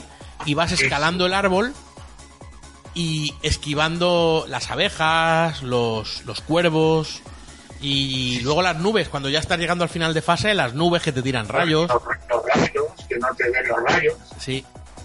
Es muy chulo, muy chulo. Está mucho. De los primeros, yo también. Y ese es caro también, ¿eh?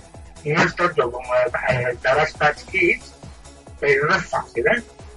Oye, Pablo, ¿y en, en, en CPC hay Circus Charlie?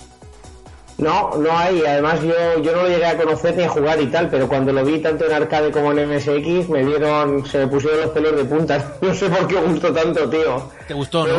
Es que es una pasada, tío. Es que es muy chulo. Es muy chulo. A muy mí chulo. no, no me entra, tío, juego. Ah, ¿no? Ah. no sé, tío. Yo creo que es ¿Qué- más, no el romanticismo y el cariño que le tenéis que lo que es el juego en sí. Está sobrevalorado.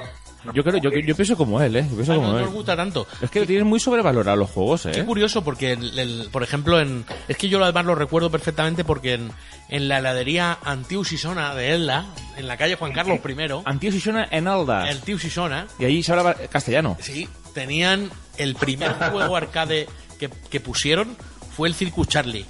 Y las colas, os garantizo que no decían eso. Las colas para echarle la monedita a la máquina parecía que a la gente le gustaba mucho. Otro clásico de NES, es un clásico de NES. Sí, pero la versión de NES es mucho peor que la de MSX. Pues mm, bueno, sí, sí. Es mucho peor porque básicamente, eh, en primer lugar, lo primero que me gusta poco de la versión es el fondo.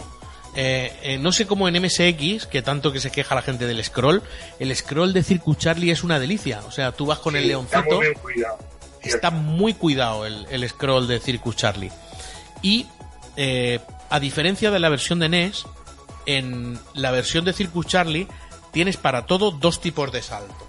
En NES, tú con el leoncito solo tienes un salto alto. Ahí está, correcto. Y con correcto. MSX tú tienes un salto bajito y uno alto, con lo cual puedes ajustar más las puntuaciones, ¿no? Pero no solamente ahí, sino en el león, en, en la segunda fase que son las, las pelotas, Las- las- puedes hacer sí. saltos cortos de pelota a pelota o un salto grande en el que saltas una pelota y consigues doble puntuación, ¿no? Y el segundo en MSX son los monos.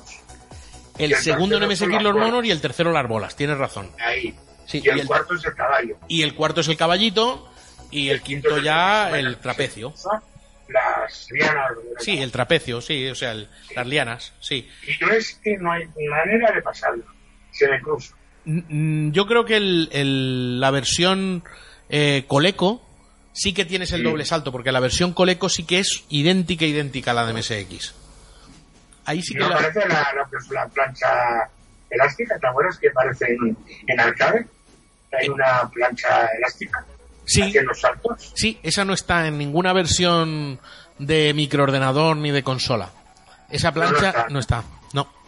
Curioso, ¿eh? Y aparte, en la versión arcade, cuando empiezas la partida, puedes elegir empezar un poco, puedes elegir empezar por una prueba distinta, por una prueba distinta a, la- a las iniciales, ¿no? Eduardo, tiene una impresión que yo tengo, y no lo hago por nostalgia, ¿eh? me gusta más la versión de MSX del Circuit Charlie que el propio arcade. Mira que es difícil. ¿eh? A mí me gusta más también. ¿eh? A mí me gusta más. Pero, ¿sabes pero por qué? ¿Sabes por qué? Porque el nivel de dificultad del arcade es excesivo. Yo, yo me juego mi partida al Circuit Charlie de MSX y sin despeinarme mucho me le pego una vuelta. Sin embargo, me cojo la versión arcade y me matan pues en la tercera o en la cuarta, una cosa así. Entonces, Aparte de dificultad, gráficamente a mí me, está como más redondo para MSX. es, es más redondo y, y la versión el personaje es un tiene un exceso de colorido no lo sé a mí también es cierto que, que la versión me gusta más pero le pasa lo mismo que la de NES la de NES con el fondo ese azul que tiene la pista y Sí, tal no me convence. se me hace chillón se me hace chillón ver el, el Circus Charlie Eh, eh, no es agradable verlo Eso tanto tiempo unos ¿eh? Luego salió una versión horrible, horrible, horrible para Commodore 64. Pero bueno, es, visto. es- es una. eh, cada vez que hablo de eso con uno de Commodore me dice, siempre tienes que sacar el Circuit Charlie. Claro, es verdad, porque es que la verdad es que hicieron una versión de Commodore 64 malísima, muy, muy, muy terrible. Mejor la verán sacando directamente, ¿no? Ese lo íbamos a poner cuando fuimos al Vintage como juego mierder. El, sí, El ci- el el de Circus Commodore Charlie. lo, lo íbamos a poner, efectivamente. Sí, sí. Era basura, basura buena, ¿eh? Sí, sí, sí, que el de Commodore 64 es fatal, es malísimo.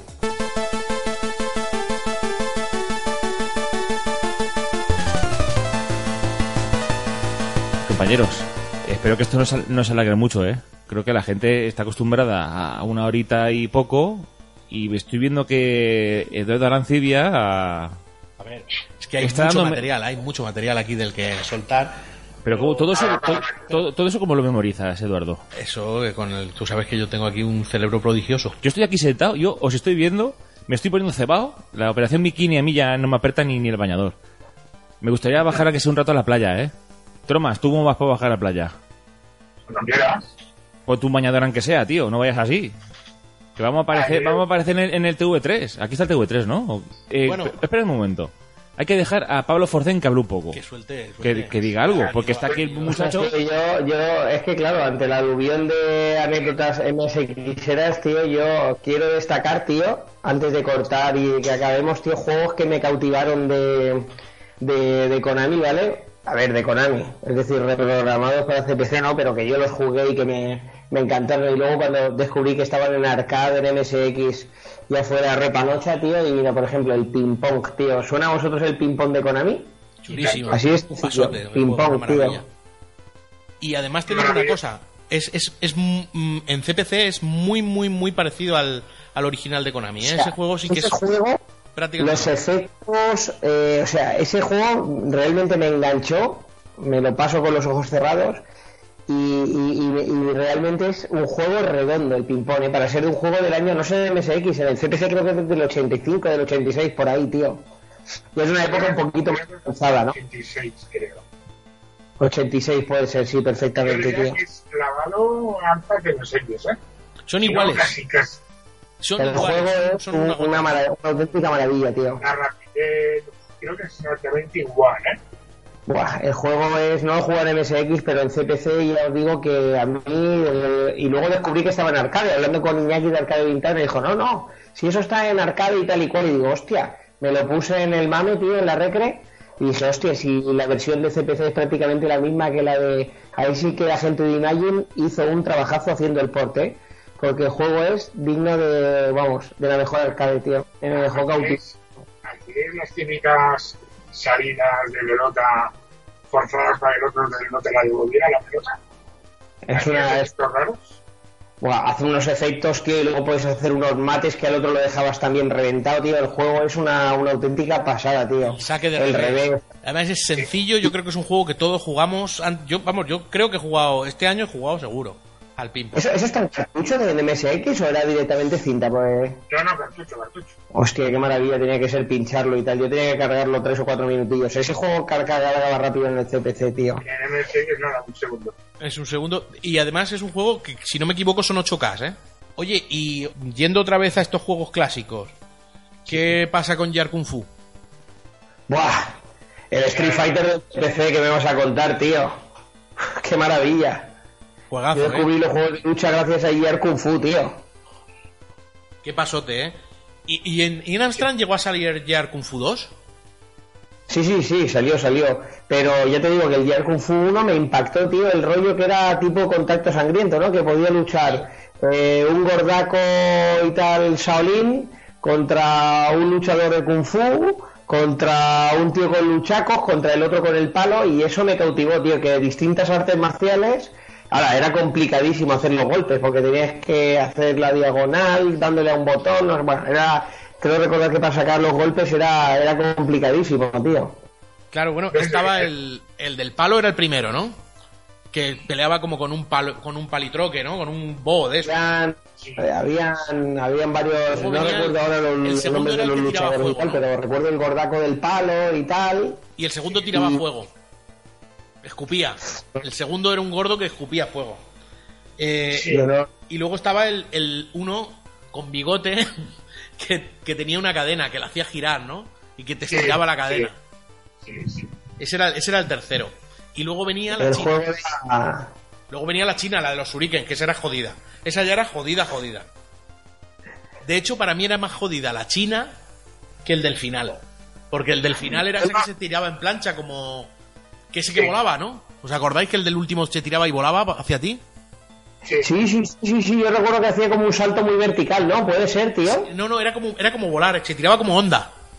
sí, Sí, tiraba- se tiraba de yo, yo recuerdo uno que hacía un salto como muy vertical, tío, como con los pies pegados, tío. Pero no sé, no... Oye, y entonces, en el, en el CPC, eh, ¿cómo jugabais a dobles? Si solo tiene un puerto de joystick, uno con teclado, otro con joystick o algo así, ¿no? No sé, mi viejo lo tenía, era como una especie de splitter Ah. y lo ponías por el puerto y te funcionaban dos joysticks. Lo que pasa es que no recuerdo, tenía que ser el juego que estuviera programado para dos joysticks, ¿eh? pero lo habitual era uno jugaba con el joystick y el otro se judía y jugaba, y jugaba con el teclado, ¿sabes?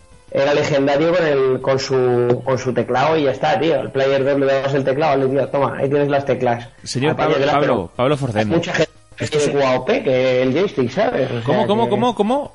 ¿Cómo has dicho la- el... op- ¿Cómo, cómo? ¿Tú eres, degenerado, como dice Chema, eres tú un degenerado de esos de OPQA o eres una persona normal y de bien de QAOP? No, no, no, yo, yo era OPQA. UAOP, madre mía, que a, a- a la hoguera. ¿Eso qué? OPQA, de toda la vida. ¿Qué dices? QAOP, macho? Yo no lo sé, tío. QAOP. QAOP, ¿eso por qué? Tú piensas, tú cuando dices que dice izquierda, derecha, arriba, abajo, Sí, pues entonces es OPQA. OPQA. No, no, no. Si tú piensas dices en arriba, abajo, izquierda, derecha, derecha, arriba, abajo, es OPQA. QAOP.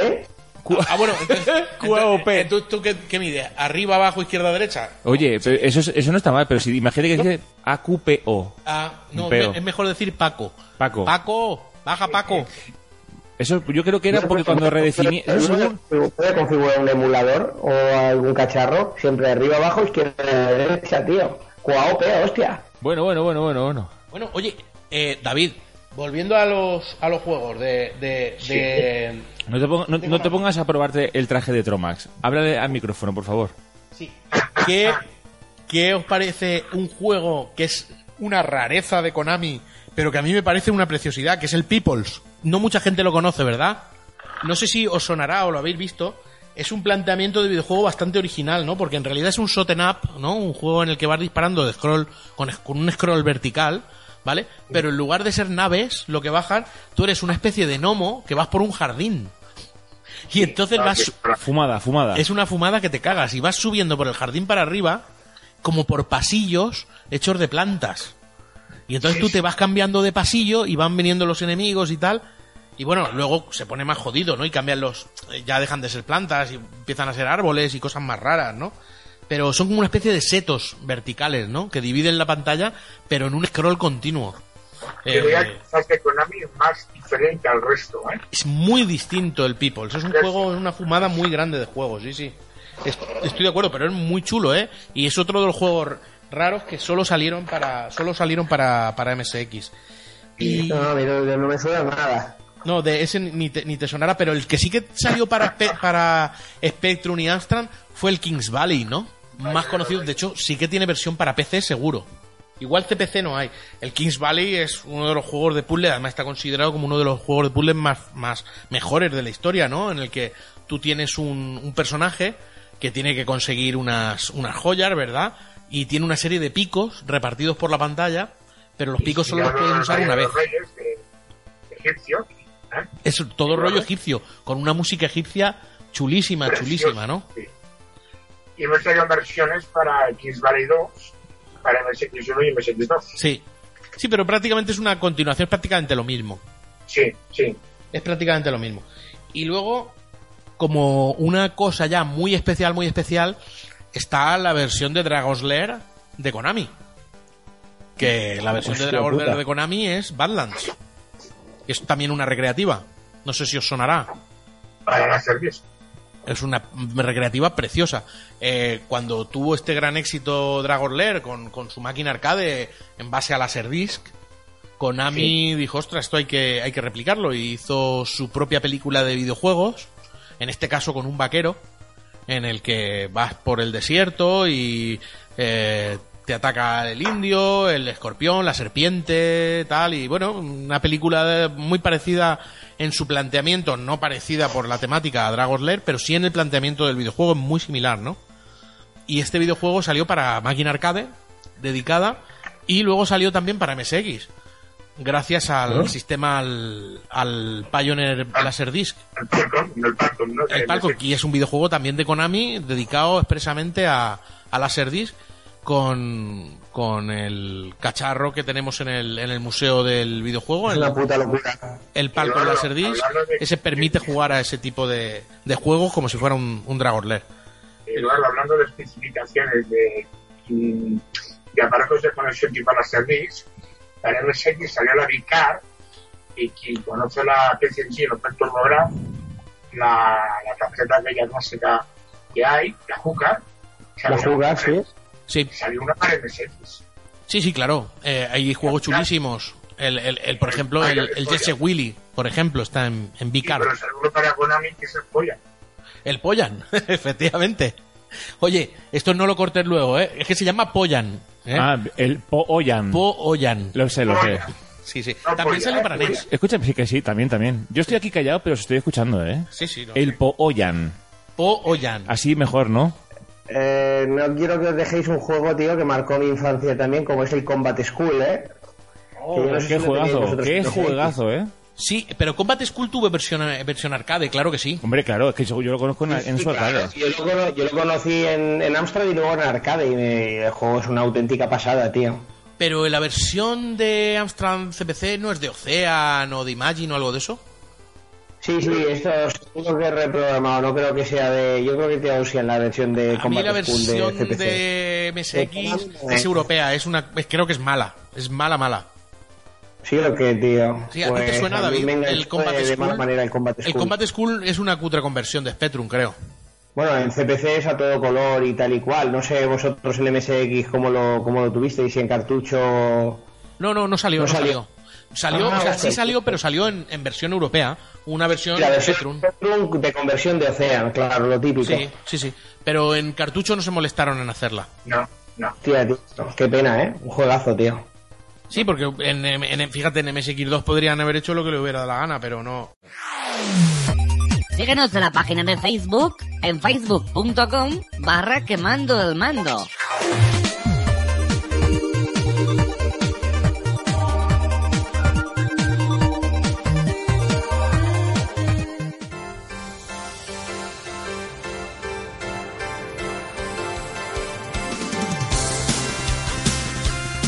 El último juego que tengo yo aquí de esa época, estamos hablando de que hemos llegado solamente a hablar de arcades y videojuegos hasta del 85, más o menos, porque hemos hablado un poco de, de decir esto para que no se alargue demasiado, dejemos los Gradius y dejemos los, la saga de Nightmare y, y demás, dejémoslo para otra ocasión, ¿no? Pero llegando, hemos llegado casi hasta el final del 85 con, con estos Sí. videojuegos y, y hemos hablado del, de que el Twin Bee fue uno de los primeros videojuegos que permitía jugar a juegos como de especie de naves a dobles, ¿no?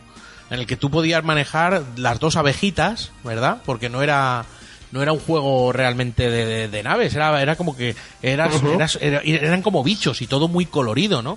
Ese sí que ese sí que salió en, en NES, el Twin Bee, y, y lo Para recordaréis por- también salió para PlayStation. Luego para PlayStation también, sí. Yo creo que luego salieron versiones posteriores. Sí, era el típico juego de, de naves en el que Navecitas, sí. vas era el típico juego de naves, pero con abejitas y vas disparando tanto en vertical como dejando caer una bomba a- al escenario del suelo y también cogiendo power-ups, disparos Sí, diferentes. las y todo. campanitas con colores. ¿Ahora las campanitas? Sí, las campanitas, las campanitas de colores. Campanitas. Mira, te digo incluso está el Twin Bee y también está para el X68000 de SAT. Sonido no reconocido. Memoria insuficiente. Gracias por usar el programa de prueba. Recuerde abonar los 150 mil dólares. Pero vamos a tomar algo a la playita ahora, es lo mejor. Hostias, la gente tiene una sobredosis de MSX, oye, ¿eh? No. Forcen, Forcen está flipando, está hemos, con- ha- está- hemos hablado de CPC también, hombre. Tromax, yo me pondría un ratito... eh, ¿Pero funciona el dragón ese? Claro. ¿Lo ponemos o qué? A ver, como unas partidicas o qué? ¿Se puede jugar a dobles o no? A- Si a David le da igual, si yo he visto ponerlo en una feria y dejar todos los niños tocando el dragón y yo, pero niños, que esa máquina es única, no lo toquéis. Ya, y el David lo pone ahí en la feria para que tío, lo toque todo el mundo. no. Claro, es que tienen que tocarlo. Lo que pasa es que ahora con esto del COVID no se puede tocar mucho. Lo, lo- lo tiene todo bien desinfectado, ¿no? Bueno, con, con el traje que tiene de estos nucleares, macho, vaya tela. Te dejo unas guantes si quieres. Perdón, perdón. Yo, yo- que unos se- guantes si quieres. No, no- no se escucha bien, yo no sé, yo... que- que- No, pero es que es el traje, porque ¿cómo quieres que, que se.? Ya, tío, Ya bueno. se le ha gastado la segunda bombona. La Odisea. Ya, tío. Bueno, pues escúchame, echamos unas prácticas al dragón. OP, OPQA, yo, yo soy así. No, no, el dragón se juega, con, se juega con su cursor, que para eso tiene unas flechas bien bonitas. Sí. O si quieres, le pones el joystick, que para eso tienes dos botones disponibles. Ah, vale, vale, perfecto, perfecto. Bueno, eh, amigo Forcen, no se ha cortado ni un momento en toda la comunicación y hemos grabado, yo creo que se graba bien el programa, ¿no? Puede ser. Hombre, eso sí, a los walkie-talkie ya Mira, marca. mira, míralo, Vermont. No, no, aquí el- el- la Eh, pilita dice que le queda una 64 fila. este ¿eh? va de puta madre, tío. Hostia, eh, Le queda una rayita al walkie-talkie. Una Mira, rayita. pues mira, vamos a hacerlo, vamos a poner a cargar y si, yo qué sé, aprovechamos estos días aquí por si tenemos que grabar, grabar alguna cosilla, pues nada. Pablo Forcen, Escucha, eh, nada, un placer como siempre, Michael. Me encantan la- las batallas de micros y rememorar toda esta época nuestra que siempre está un poco ¿no? denostada dentro de lo que es el, retro gaming, tío. A los microordenadores son los, los, los, los- hijos feos, tío, de, de esta ficción.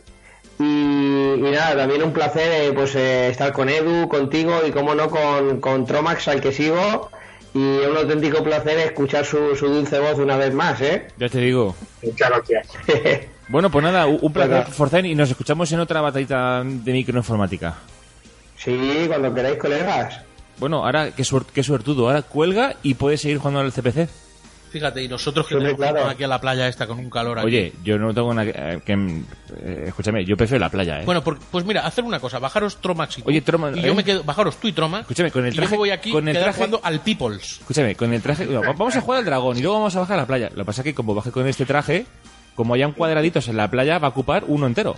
No, pero da igual, él puede pisar donde quiera. Los que tenemos que estar con cuidado con el bicho Sí, sí, somos tú y yo. es que llevo la mascarilla aquí, la FP3 esta. Bueno, compañeros, pues lo dicho, vamos a cortar aquí... Está grabando, ¿no? Está grabando. Bien. ¿Qué quieres? qué- ah, ¿te quieres despedir? Sí, me De, gustaría... tu- de los oyentes, de los queridos oyentes. Sí, me gustaría despedirme, no sin antes recordar que este programa, mm, hablando de Konami, eh, hemos llegado prácticamente hasta finales del año 85 y, y bueno, eh, que nos disculpen los expertísimos que hay por ahí, que saben seguro mucho más que nosotros, que lo que pretendemos no es dar A ver, eh, cátedra... aquí, pero que estamos aquí charlando un rato. Sí, que lo que pretendemos no es dar cátedra a nadie No, de los ya. conocimientos, ni mucho menos, sino contar un poco nuestras experiencias y lo vivido, lo que hemos vivido nosotros, ¿no? Yo, si me habéis mentido, yo no lo sé. Porque yo no tengo ni idea. Yo nunca he tenido un MSX. Yo tengo un Spectrum. Bueno, sí. Yo quería decir algo, pero como estáis ahí charrando todo el rato, pues nada, tío. Pues a- para el siguiente programa. Yo en cuanto y por último también recordaros que eh, el concurso de desarrollo de videojuegos Arcade Vintage está disponible para todos. Apuntaros que aún hay tiempo y podréis tener fabulosos premios. Así que muchas gracias. Ahí, ahí ha quedado. Bueno, amigo Tromax. Pues sí, pues nada, muchas gracias por darme voz, eh, escucharos a todos vosotros. Y que, bueno, que poco importa el sistema, sino divertirse, que no hacemos cátedra, que aquí pasamos un buen rato. Ya te digo. Bueno, pues venga, vamos a echarnos unas partidillas. Un placer, queridos oyentes, y nos escuchamos en el siguiente programa. Eduardo, Eduardo, por allí, por allí. Vamos a... cógete la horchata, cógete la horchata. Espérate, el patito, el, el flotador de patito. Tromax, Tromax. Yo quiero el flotador de patito. Venga. Yo quiero el flotador de patito. El flotador de patito lo quiero yo. Enchúfame la máquina, mí- déjate, déjate que- el flotador. Que no, que déjame el flotador de ¿Pero patito. qué flotador? Pero- El flotador de patito para mí. Te subes encima del traje de Tromas y te sobra. Espero que al menos cuenten conmigo los quemanderos para tomar el sol en la playa con ese traje tan maravilloso de Tromax a 45 grados a la sombra. Hasta pronto quemanderos.